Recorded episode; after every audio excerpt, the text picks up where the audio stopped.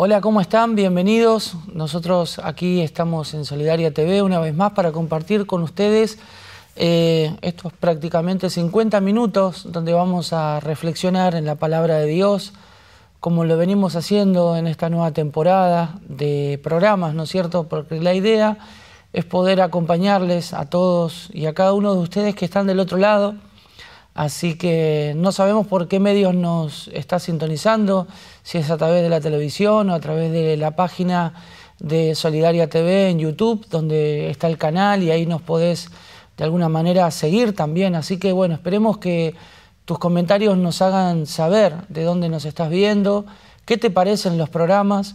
Algunos eh, ya habitualmente se comunican con nosotros, nos dejan siempre algún mensaje, eh, alguna palabra de ánimo también y agradecimientos. Y nosotros también desde este lado queremos de alguna manera agradecerles eh, bueno, por apoyar este programa eh, y cada uno de los programas que hacemos con tanto amor aquí en Solidaria TV. La idea, como siempre decimos, es animarte y alentarte a seguir creyendo en este Dios maravilloso que no nos ha dejado solo, aún en los momentos más difíciles como los que estamos viviendo en este tiempo. Seguimos todavía aquí en Buenos Aires con las restricciones eh, de alguna manera un poco más, eh, un poco más abiertas, pero todavía sin poder compartir las reuniones, los cultos, sin poder estar reunidos como iglesia. Pero más allá de la reunión física o temporal que podemos hacer una vez o dos veces a la semana, eh, lo importante es que podamos estar en un mismo espíritu, en un mismo sentir y bueno, poder compartir con todos nuestros hermanos, sean locales o a nivel nacional, o también otros que se comunican desde lo internacional eh, por medio de las plataformas de las redes sociales. Así que la idea es poder eh, continuar unidos en un, en un mismo espíritu, en un mismo sentir, trabajando juntos, tirando para un mismo lado, que es poder compartir y extender el reino de los cielos. Eh, cada uno desde el lugar que le toca, con la responsabilidad que tiene. Nosotros desde este lugar, desde la comunicación, eh, esperemos poder hacerlo eh, de la mejor manera y por eso le pedimos a ustedes que sigan orando por nosotros, por este trabajo que es realmente muchas veces complejo porque bueno, sabemos que eh, cada uno puede tener distintas opiniones de cómo lo hacemos, de cómo lo llevamos adelante por eso sería bueno también recibir de vuestra parte algún consejo que nos pueda edificar y nos pueda potenciar para que estos programas eh, puedan salir de la mejor manera. Como venimos hablando en cada uno de los programas, vamos tocando diferentes temas. Hoy vamos a hablar acerca de la amargura de corazón, qué es lo que produce la amargura, eh, en qué momento se origina la amargura eh, qué es lo que hace la amargura en la vida de una persona, hasta dónde lo puede llegar a llevar, en qué conflictos lo puede meter, tanto en lo personal como en sus relaciones interpersonales, dentro de su familia, en el trabajo, en la iglesia. Eh, hoy vamos a hablar de este tema porque eh, venimos hablando de algunos temas especiales, como el otro día también tocamos un tema bastante especial donde creemos que esto es correlacionado, ¿no es cierto? Se correlaciona, eh, se une un tema con otro, eh, y bueno, estamos conociendo diferentes casos de personas que nos mandan mensajes y nos piden que estemos orando por ellos. Eh, tenemos el caso de muchas familias que nos llaman y nos preguntan qué pueden hacer en una situación como esta personas que han entrado en depresión, en angustia, personas que han eh, entrado en amargura. Pero por eso quiero hablar de este tema. La amargura es algo de este momento o la amargura de alguna manera explotó en este momento. La palabra de Dios dice en Eclesiastés, alégrate joven en tu juventud y tome placer tu corazón y andan los deseos de ellos, pero eh, termina diciendo, recuerda que eh, vendrán años en los cuales digas no tengan ellos contentamiento.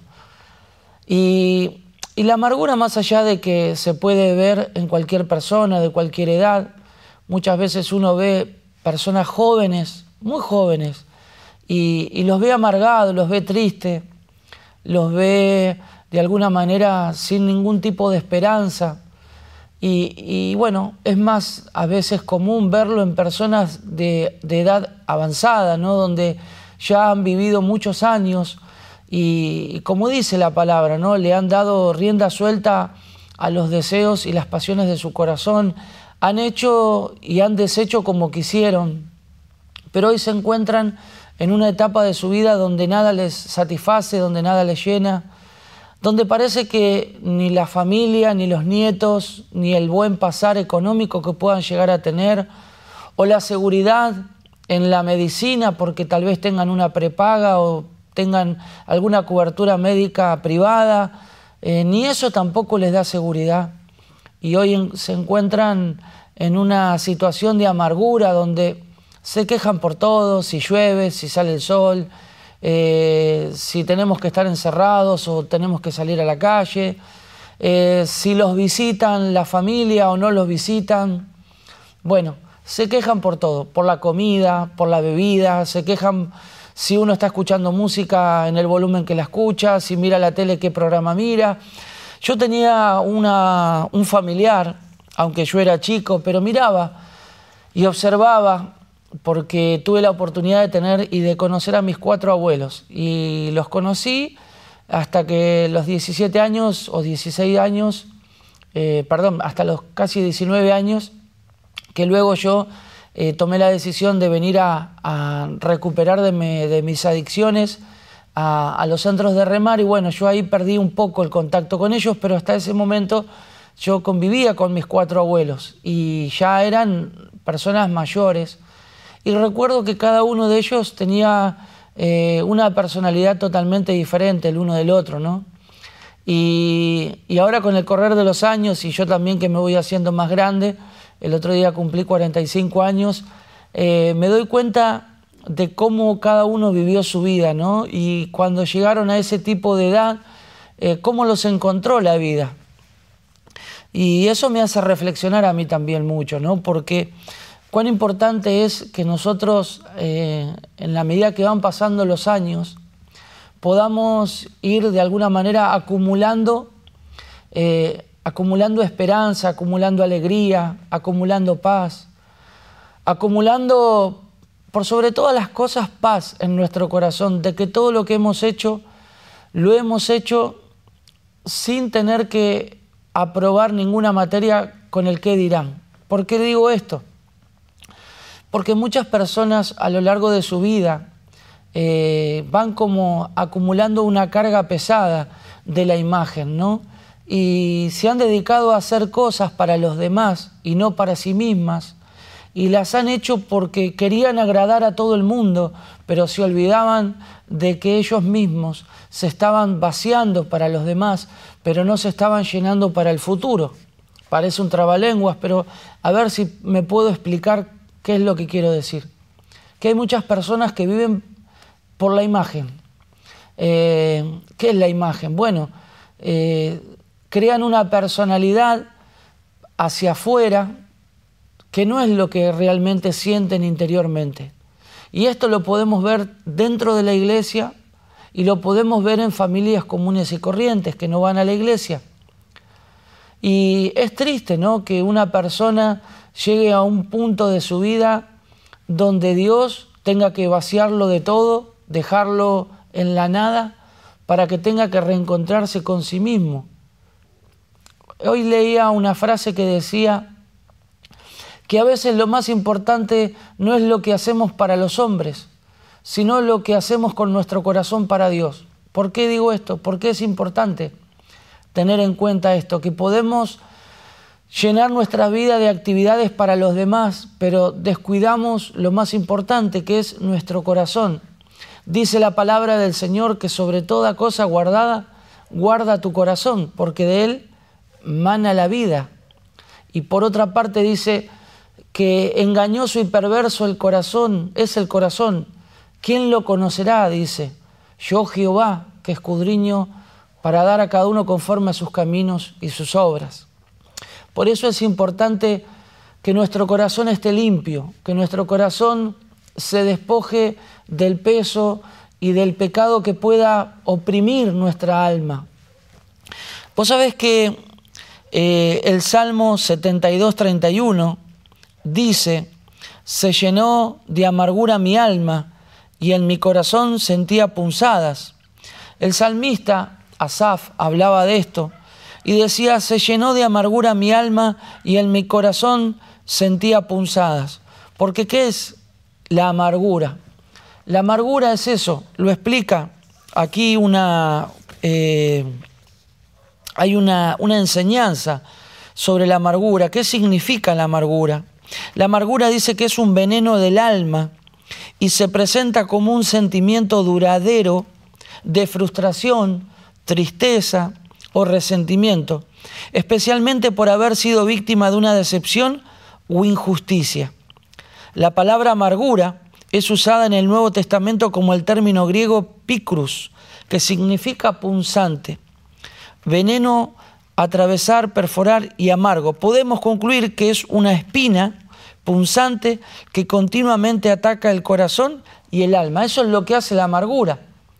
No sé si a ustedes les ha pasado de tener una espina clavada y vemos como esa espina o esa astilla que está eh, ahí a flor de piel, vemos que empieza como de poco a madurar cuando no se saca y vemos que empieza como a formar una infección amarilla y empieza a punzar, a punzar, a punzar, y cualquier cosa, cualquier roce que pase por ese lugar nos duele, nos incomoda, nos fastidia. Esa es la amargura. Fíjense que cuando una persona tiene eh, un contacto, como puede ser, no sé, la ropa o cualquier cosa, que pase por arriba de, de algo que no está lastimado, no pasa nada. Ahora cuando se forma una herida y en esa herida se forma esta pus y esta pus empieza a punzar que quiere salir afuera, quiere explotar, es cualquier roce, por más pequeño, por más habitual que haya sido, antes no lo notábamos, pero ahora sí. Y ahí nos damos cuenta que hay una raíz de amargura en nuestro corazón. Cuando nos empezamos a fastidiar, cuando nos empezamos a quejar, que estas son algunas de las características que vamos a ver.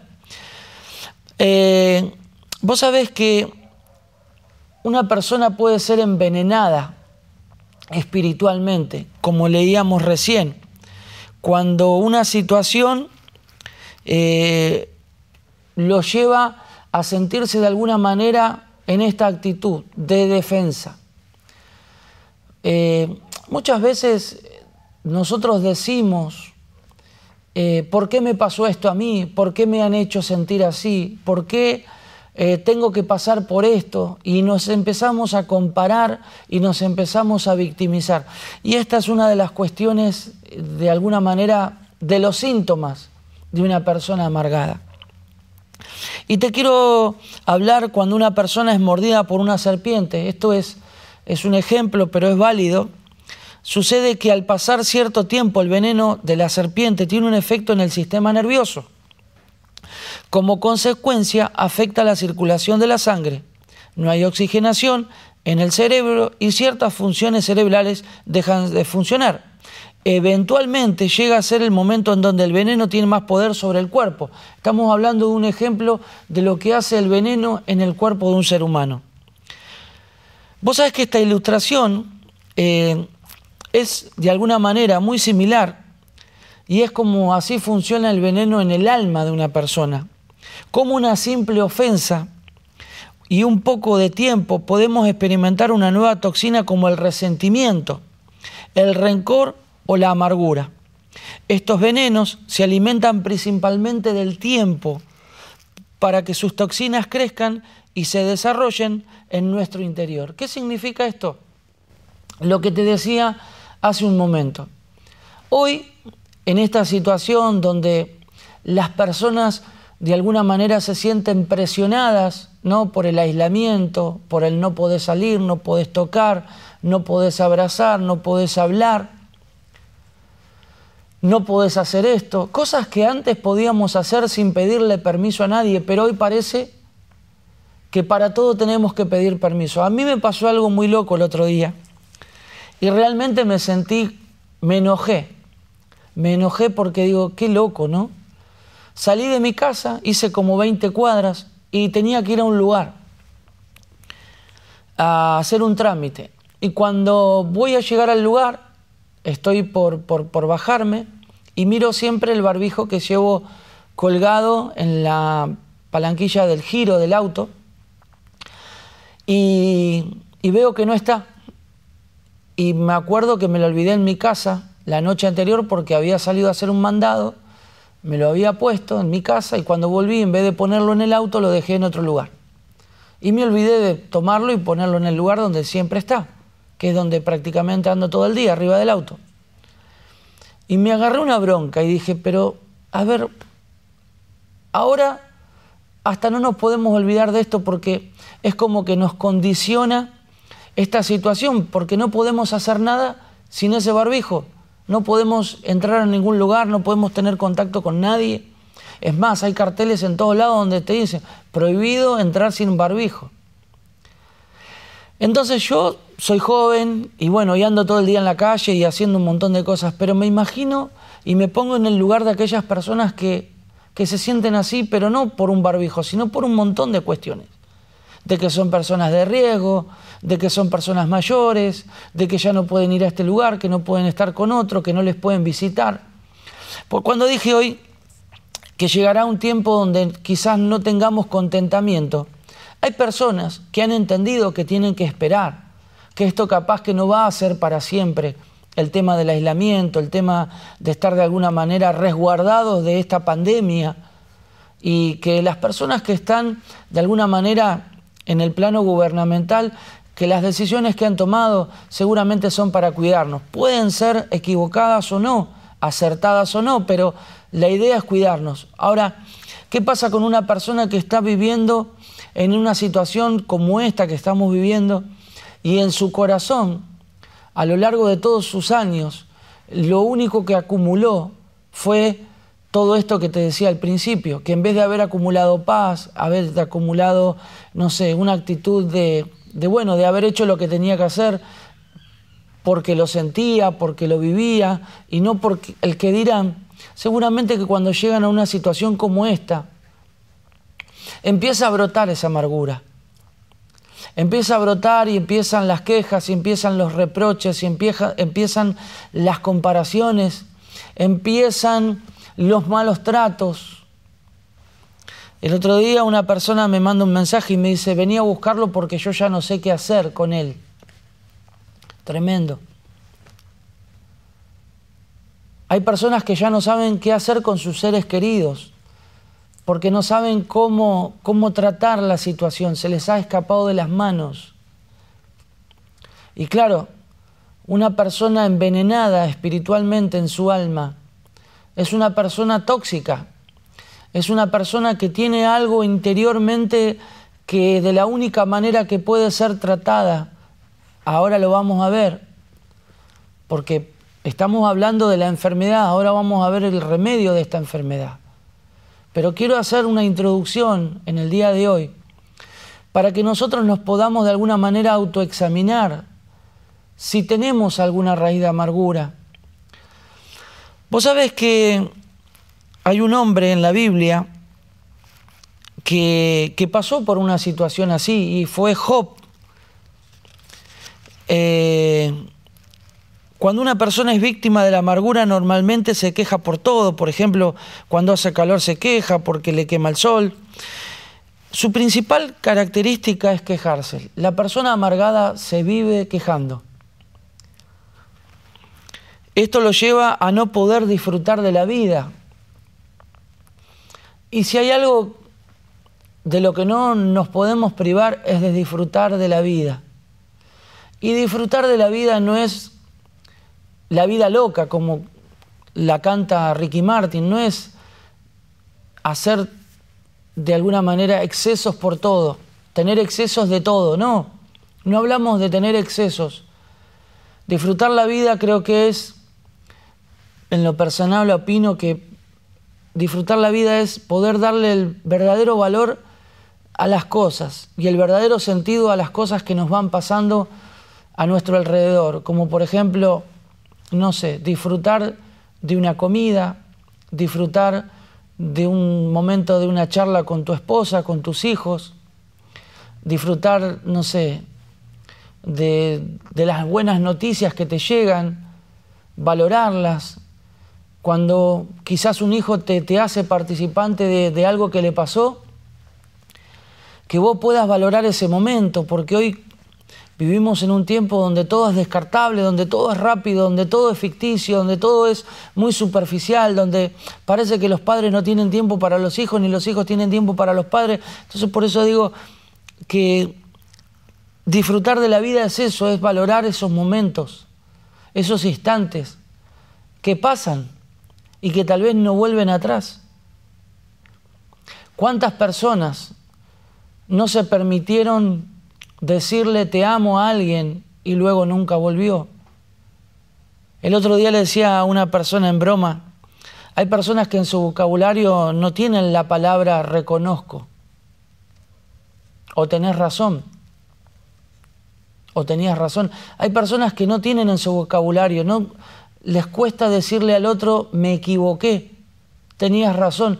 Y vos sabes que esas personas que viven de esa manera, sin, porque parece que tienen una imagen que tienen que dar todo el tiempo. Y, y eso no está bueno. Esas personas se pierden ese momento de que el otro le diga, está todo bien, está todo bien, te perdono, está todo bien, o sea, acepto que seas así. Y hay personas que van acumulando interiormente a pesar de que tienen de todo, pero no pueden disfrutarlo.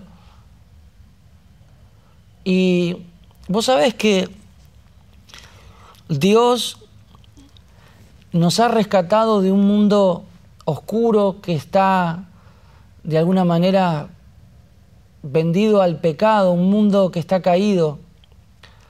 Y, y nos ha rescatado de una vida de esclavitud para que nosotros no sigamos siendo esclavos primeramente del pecado, que es lo que nos puede condenar el día de mañana. Pero después de, todo lo que no nos permita ser realmente felices y tener paz en nuestro corazón. Qué importante es tener paz. Qué importante es poder mirar a nuestros ojos a nuestra esposa y, y decirle las cosas que uno siente y tener del otro lado la misma mirada y que te comprenda. Lo mismo con tus hijos. Cuando corregís a un hijo, cuando le llamás la atención, cuando lo, lo disciplinás, cuando le decís que no. Hay padres que tienen miedo de decirle que no a sus hijos, porque saben que si le dicen que no se, van a, se les van a revelar, entonces tienen que decirle todo que sí. Y eso es porque a veces nosotros como padres formamos una imagen que no es la que nuestros hijos quieren ver. Yo muchas veces les tengo que pedir perdón a, mis hijos y decirles, me equivoqué, perdóname, te hablé mal, perdóname, tenías razón. A veces pensamos que nuestros hijos no nos pueden enseñar nada y a veces nuestros hijos son nuestros mejores maestros. ¿Sabes por qué? Porque son nuestro espejo. Porque ellos no tienen ningún tabú para decirnos a nosotros en la cara lo que ven de nosotros, lo que otros no ven de puertas afuera. Es tremendo esto. Por eso te decía hoy al principio y lo vuelvo a recordar, esto es llegar al final de nuestros años y decir no tengo en ellos contentamiento. ¿Qué hice con mi vida? Al final no disfruté de nada, al final hice de todo para todos, pero interiormente estoy hueco. Y esto es tremendo, que la vida se nos haya pasado de esta manera. ¿Sabes que Job era un hombre de la Biblia que comúnmente se conoce como el ejemplo de la paciencia? Pero también este hombre fue víctima de la amargura. La palabra de Dios dice Job capítulo 7, versículo 11. Por tanto, no refrenaré mi boca, hablaré en la angustia de mi espíritu y me quejaré con la amargura de mi alma. Esto es tremendo porque hay personas en la Biblia que, que bueno, que, que han vivido situaciones de amargura, pero no la han reconocido. Por ejemplo, Saúl fue un rey que tuvo una vida amarga. Más allá de que él tenía una posición, tenía un lugar de privilegio, tenía una imagen, tenía un estatus, tenía todo. Saúl fue un hombre que vivió con amargura los últimos años de su vida. ¿Por qué? Porque Saúl, por ejemplo, entró en una lucha y en una guerra personal con David. Entró en su corazón celo y entró en su corazón envidia y eso lo llevó a perseguir a David. Saúl tenía un trabajo que hacer, pero ese trabajo lo cambió por otro, que fue ponerse a perseguir la vida de David.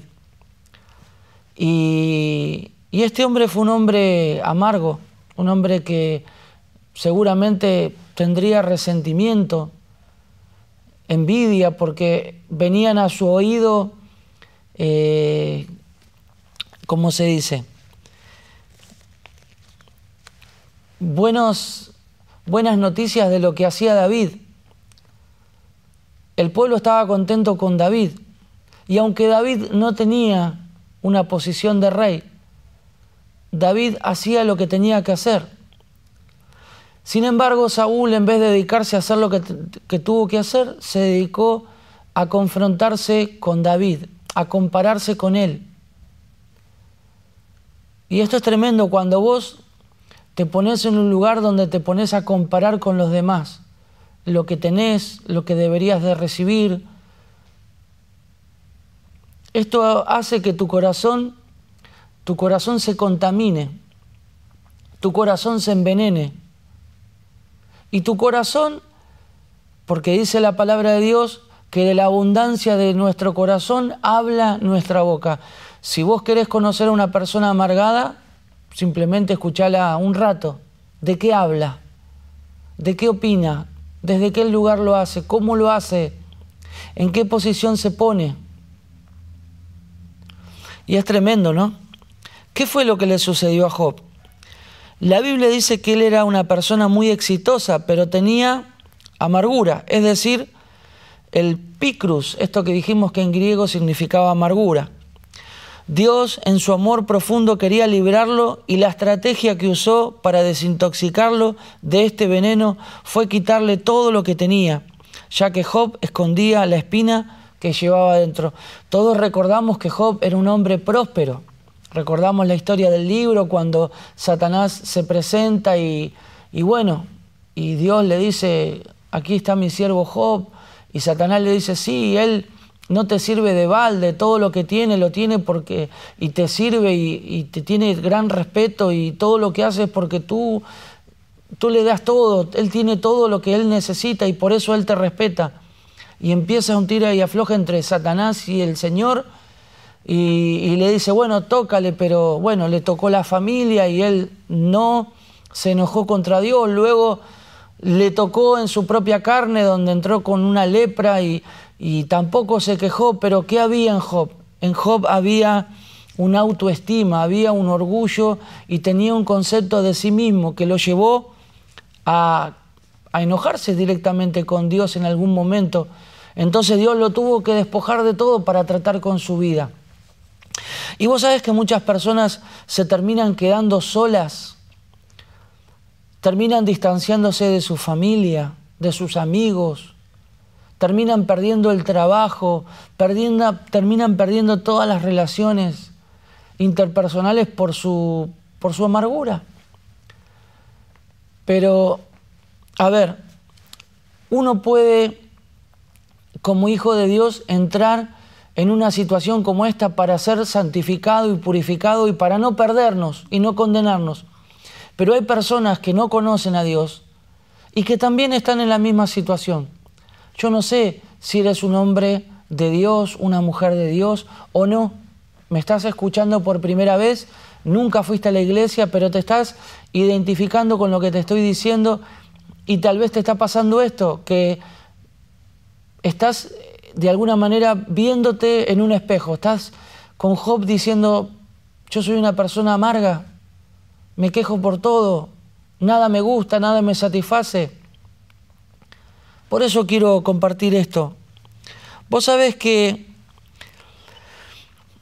este hombre, Job, fue un hombre con mucha paciencia. Dice que tenía la paciencia que no tenía nadie. Pero aún así, este hombre tuvo que pasar por esta situación.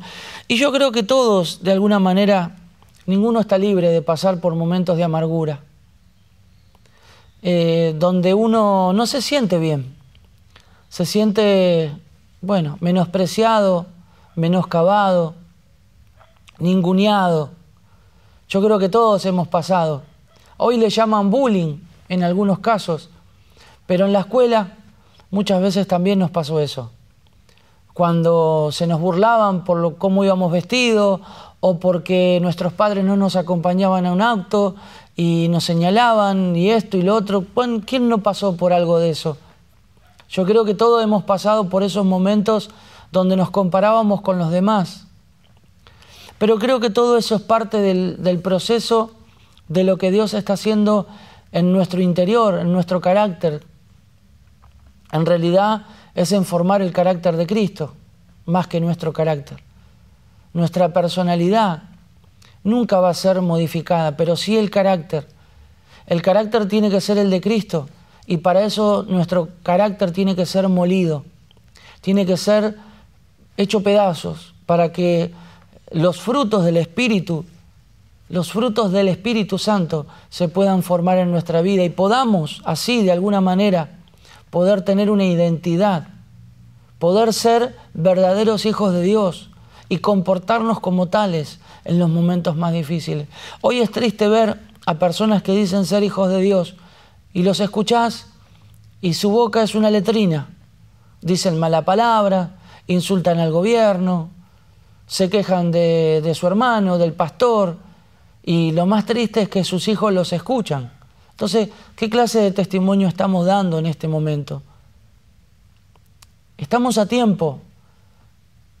Hoy tenemos la oportunidad de reflexionar de alguna manera y de mirarnos hacia adentro y ponernos delante de Dios y decirle, Señor, estoy con un corazón amargo, estoy viviendo una situación de amargura. Como dijo Job en el capítulo 10, lo podemos leer, Job capítulo 10, verso 1 y 2.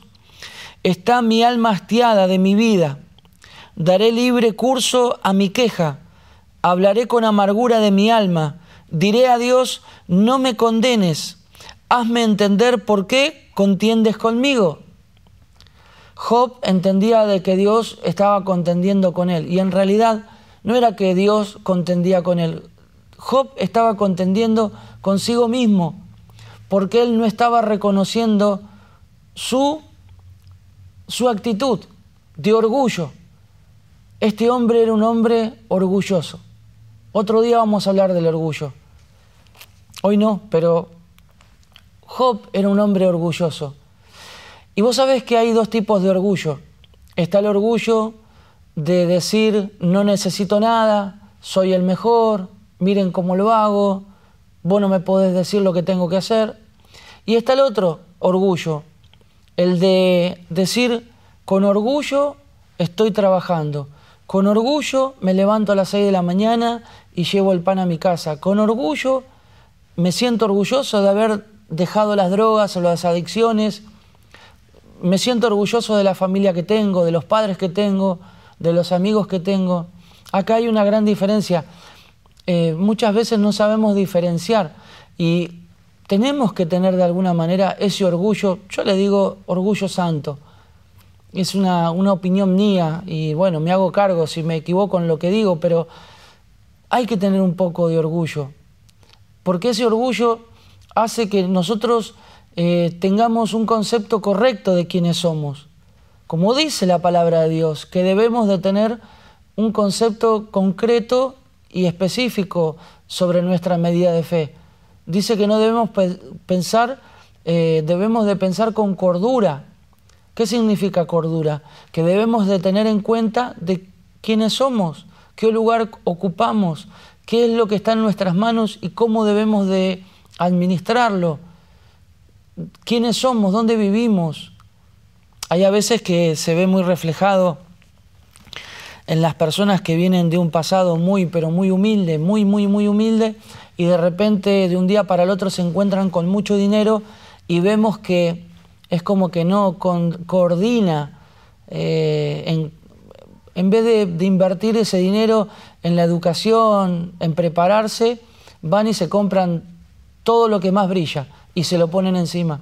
Y ahí es cuando, es cuando no vemos cordura, porque si nosotros no nos preparamos para administrar eso que hemos recibido, eso tarde o temprano se termina disipando de nuestras manos, como vemos en la vida de muchas personas que de un día para el otro el éxito les pega en el pecho, que no saben qué hacer con tanta, con tanta fama, con, tanta, con tanto poder, con tanto dinero, en vez de invertirlo en prepararse. Y esto es importante, que nosotros podamos tener ese orgullo, pero para poder valorar, para poder valorar lo que hacemos, quiénes somos. Y esto es importante. El salmista Asaf, te lo dije hoy, dice en un Salmo 73.13, dice, verdaderamente en vano he limpiado mi corazón y lavado mis manos en inocencia. El salmista Asaf, uno de los hombres más íntimos con Dios, también fue víctima de la amargura. Eh, nosotros también estamos expuestos a la amargura. ¿Quién de nosotros no ha recibido tratos injustos? o no ha sido decepcionado. Te lo decía hace un momento, en múltiples ocasiones. Cuando pasamos por estos momentos podemos adoptar el resentimiento, que puede convertirse en algo grave, como vivir amargados. Así que no te amargues por las situaciones que te pasen en la vida, porque al final del día el afectado serás tú. Y esto es lo más tremendo de haber de, de, eh, a veces darnos cuenta de quien se está haciendo daño en recibir eso cuando te dicen, no sé, sos feo, sos gordo, o, no sé, o no sabes cantar, o no sabes hacer esto, cuando nosotros decimos, es verdad, che, yo no sé cantar, eh, es verdad, sí, soy gordo, o lo que sea, cuando vos recibís eso que esa persona te está diciendo, eso genera en vos un resentimiento. ¿Qué es un resentimiento? Es cuando algo se resiste, cuando algo tiene algo que estaba unido, tiene un golpe y se resiente por dentro. Y bueno, eso tarde o temprano, si no se sana, si no se restaura, termina quebrando, termina rompiendo y termina lo que decíamos hoy, sacando esa pus. Porque la amargura lo que hace es punzar, punzar, punzar, punzar algo que pasó en algún momento. Tenemos mucho para hablar. Por ejemplo, en el libro de Hechos, vamos a leer acá, Hechos capítulo 8, del verso 18 al 23, dice la palabra del Señor, cuando Simón vio que el Espíritu se daba por la imposición de las manos de los apóstoles, les ofreció dinero diciendo, dadme también a mí este poder para que cualquiera a quien yo impusiere las manos reciba el Espíritu Santo. Entonces Pedro le dijo, tu dinero perezca contigo, porque has pensado que el don de Dios se obtiene con dinero. No tienes tú parte ni suerte en este asunto, porque tu corazón no es recto delante de Dios. Arrepiéntete pues de esta tu maldad y ruega a Dios si quizá te sea perdonado el pensamiento de tu corazón, porque en hiel de amargura y en prisión de maldad veo que estás. Qué tremendo, ¿no? Porque este hombre le reprenden diciéndole, porque en hiel de amargura y en prisión de maldad veo que estás. Y lo he visto a personas que a veces que lo único que quieren es tener poder, es ocupar un lugar. Vuelvo a repetir el tema de la comparación. Esto muchas veces se ve en los ministerios, se ve en las comunidades, se ve en la iglesia, de hombres que están siempre viendo la paja en el ojo ajeno y no se dan cuenta de sacar la viga que tienen en su propio ojo. Lo dice la palabra. personas que están diciendo yo lo haría mejor que él o yo lo haría de esta manera.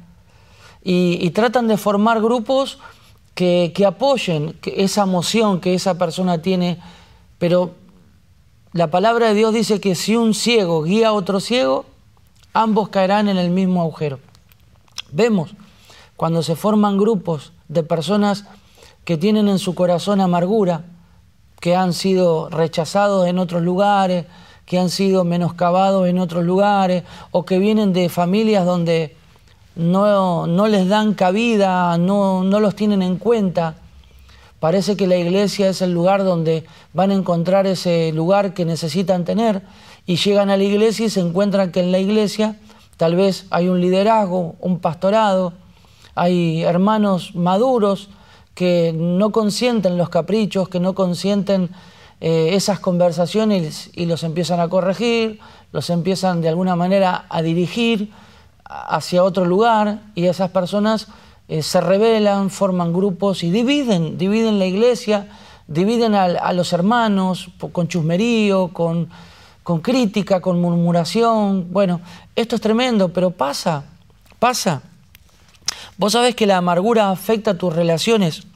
Eh, viste que cuando uno va a comprar un animal a la carnicería y a veces lo trae, pregunta si fue bien limpiado, porque a veces cuando al lado del hígado está la hiel, ¿no? y si eso se, se rompe, la hiel, esa bolsita, amarga toda la carne, queda con un sabor que no se puede comer. Bueno, es importante saber tratar a estas personas también. ¿Por qué? Porque si nosotros nos ponemos a contender con ellas, si nosotros nos ponemos de alguna manera a pelear con ellas sin la sabiduría de parte de Dios, sin las palabras correctas, vos sabes que como dice esa, esa frase que utiliza mucho la policía cuando detiene a alguien en una infracción, le dice, y todo lo que será usado en tu contra, ¿tienes derecho? Bueno, a veces parece que las personas que están así eh, como amargas, eh, que están en queja, que están dolidas. Todo lo que vos le digas parece que no lo entienden, no lo filtran y todo lo que vos le decís es contra ellos. Y no lo, no lo asimilan, no lo pueden desmembrar para poder aceptar lo que uno les está diciendo, tal vez con mucho amor, mucho cariño, pero la persona está tan dolida, está tan presionada internamente que, que, lo, que se ponen peor. Hay una frase, un refrán que decíamos en Uruguay, no le des pasto a las fieras, ¿no? Entonces, esto es tremendo porque cuando vos ves una persona con un carácter de fiera, que parece que te va a morder, que te va a atacar, nosotros tenemos que usar la ley de los dos baldes, la ley de la sabiduría de los dos baldes, y esto aplica para esta enseñanza. Tenemos que andar con un balde de arena y con uno de nasta. Si vemos que una persona es una persona que está apocada, abatida, que está sin fuerza, bueno, un balde de nasta, un balde de, impulso, de ánimo. Ahora, si vemos que una persona está eufórica, como dice el proverbio, la palabra blanda aplaca la ira, mas la palabra áspera hace subir el furor, dice el proverbio. Si nosotros utilizamos la palabra incorrecta en el momento incorrecto y usamos el balde de nasta en un incendio, vamos a volar por los aires. Es importante tener sabiduría de cómo administrar cuando vamos a este tipo de personas, a este tipo de hermanos, cómo hablarles, tratar de, no refregarles nada, de no compararlos con nadie, tratar de revolver lo menos posible la herida. Vos sabés que es lo que se utiliza muchas veces para que la pus que se forma en, un, en una astilla o en una madera o en una lastimadura madure rápido, pañitos de agua caliente. Parece una pavada el ejemplo, pero a veces hay que poner paños, paños, y esos paños van a hacer que eso madure rápidamente, pero sin tener que ir a apretar eso, sin tener que forzarlo, sin tener eso va a tener su curso propio y eso es lo que hace el Espíritu Santo en nosotros, poner esos paños en nuestro corazón. Yo quiero que hoy te puedas examinar y puedas mirar un poquito hacia adentro dónde es que estás de alguna manera, en qué área de tu vida tenés amargura. Porque tal vez en algunas no, en otras tal vez sí, en otras tenés un principio de amargura. Bueno, que hoy puedas aprovechar este momento ¿eh? porque hay un antídoto para la amargura. Vos sabés que la palabra de Dios dice en Primera de Corintios, capítulo 13, del versículo 1 al 8, dice, si yo hablase lenguas humanas y angélicas y no tengo amor, vengo a ser como metal que resuena o címbalo que retiñe. Y si tuviese profecía y entendiese todos los misterios y toda ciencia, y si tuviese toda la fe de tal manera que trasladase los montes y no tengo amor, dice, eh, nada soy. Y si repartiese todos mis bienes para dar de comer a los pobres, y si entregase mi cuerpo para ser quemado y no tengo amor, de nada me sirve. El amor es sufrido, es benigno, el amor no tiene envidia, el amor no es jactancioso, no se envanece, no hace nada indebido, no busca lo suyo, no se irrita, no guarda rencor, todo lo sufre, todo lo cree, todo lo espera, todo lo soporta, no se goza de la injusticia, mas se goza de la verdad. El amor nunca deja de ser, pero las profecías acabarán y cesarán las lenguas y la ciencia acabará.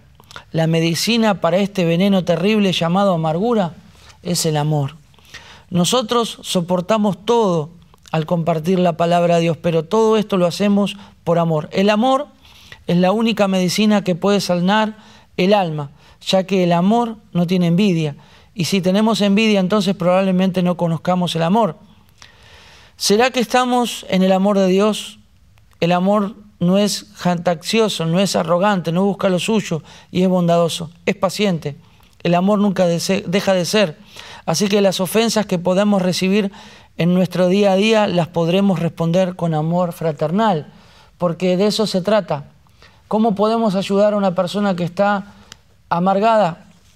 La palabra de Dios dice que eh, no dejemos de brotar ninguna raíz de amargura porque por ella podemos ser contaminados. Traje un montón de, de versículos que preparé, pero vos sabés que Mirad bien, no sea que alguno deje de alcanzar la gracia de Dios que brotando alguna raíz de amargura os estorbo y por ella muchos sean contaminados.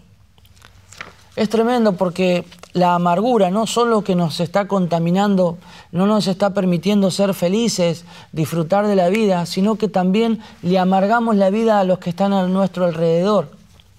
A ver, si tenés algún amigo, un hermano, si tenés algún pariente, si tu marido, si tu esposa, si alguno de tus hijos está amargado, amale. Amale como a nadie. Hoy más que nunca el amor es lo único que va a poder, eh, es el antídoto eficaz para esa persona. No le reproches, no le recrimines, no le hagas recordar más de lo que él recuerda todos los días. La amargura es un espíritu de muerte que oprime a esa persona. La amargura es un demonio. La amargura es algo que está de alguna manera inquistado en el alma de la persona. Es una puerta que se abrió en algún momento de su vida. Y esa es una puerta que debemos de cerrar en el nombre de Jesús. Por eso yo te animo, amigo, amiga, hermano, que por favor tomemos nos pongamos los guantes, que estemos nosotros eh, con las manos limpias para ir a poder sanar a otros. Porque si vamos con las manos sucias, o sea, si nosotros vamos a ayudar a un amargado y nosotros también estamos amargados, vamos a terminar contaminándonos. Nos vamos a terminar prestando el oído el uno al otro y escuchándonos el uno al otro como a veces los monos que se sacan los piojos, que se ponen uno al frente del otro y están así. No, nosotros tenemos que ir con manos limpias, con corazones sinceros y poder decirle, hermano, ese no es el camino, esa no es la actitud.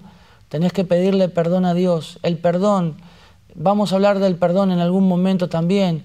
El perdón no es un sentimiento, el perdón es una decisión que tenemos que tomar, porque si vamos a esperar, sentir, perdonar a alguien por lo que nos dijo, por lo que nos hizo, Mm, vamos a estar viviendo toda nuestra vida con rencor, con orgullo, con soberbia y vamos a terminar mal. Pero no, nosotros tenemos que aprender a perdonar. Perdonar al que te ofendió.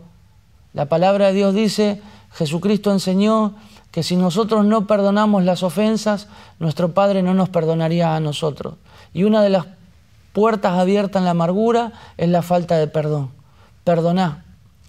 Ponete delante de Dios Decirle al Espíritu Santo, Espíritu Santo, guíame, mostrame en qué momento, en qué, en qué lugar, en qué situación dejé entrar este rencor, esta rencilla en mi corazón, esta, esta falta de perdón. Acordate que el tiempo es lo que hace que eh, la amargura crezca. Tenés que cortarle, tenés que cortarla de raíz y empezar a disfrutar de la vida.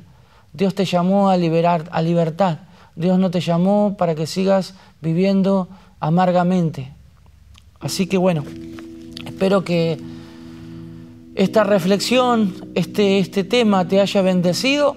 Nosotros esperamos volver a reencontrarnos muy pronto, pero antes vamos a orar. Padre, en el nombre de Jesús, gracias, gracias por este momento, por esta oportunidad de hablar de este tema. Sé que tal vez hay personas que están pasando por, un por una situación de amargura, de opresión, de tristeza, pero tú eres el Dios de amor, que todo lo cura, que todo lo sana. Tú conoces nuestro interior. Y aunque nos tengas que llevar hasta un momento, como pasó con Job, de perder todo, pero para realmente ganar todo, sabemos que como cuenta la historia de Job, tú eres un Dios que devuelve, Señor, multiplicado, cuatriplicado las bendiciones. Por eso, Señor, te pedimos perdón. Si te hemos ofendido, Espíritu Santo, si te hemos apagado en nuestra vida, si te hemos contristado con nuestra actitud, te pedimos perdón. Nos despojamos del peso, del pecado, de la amargura, de la queja, de la murmuración. Señor, nos libramos de todo lo malo, de lo vano y nos ponemos en tus manos para actuar, como dice Primera de Corintios 13, con la preeminencia del amor. Señor, que los frutos del Espíritu Santo estén en nuestra vida y que así podamos caminar en esa actitud. Gracias, Padre, en el nombre de Jesús. Amén. Gracias a todos, el Señor les bendiga. Nos reencontramos pronto por aquí, Solidaria TV y RKM.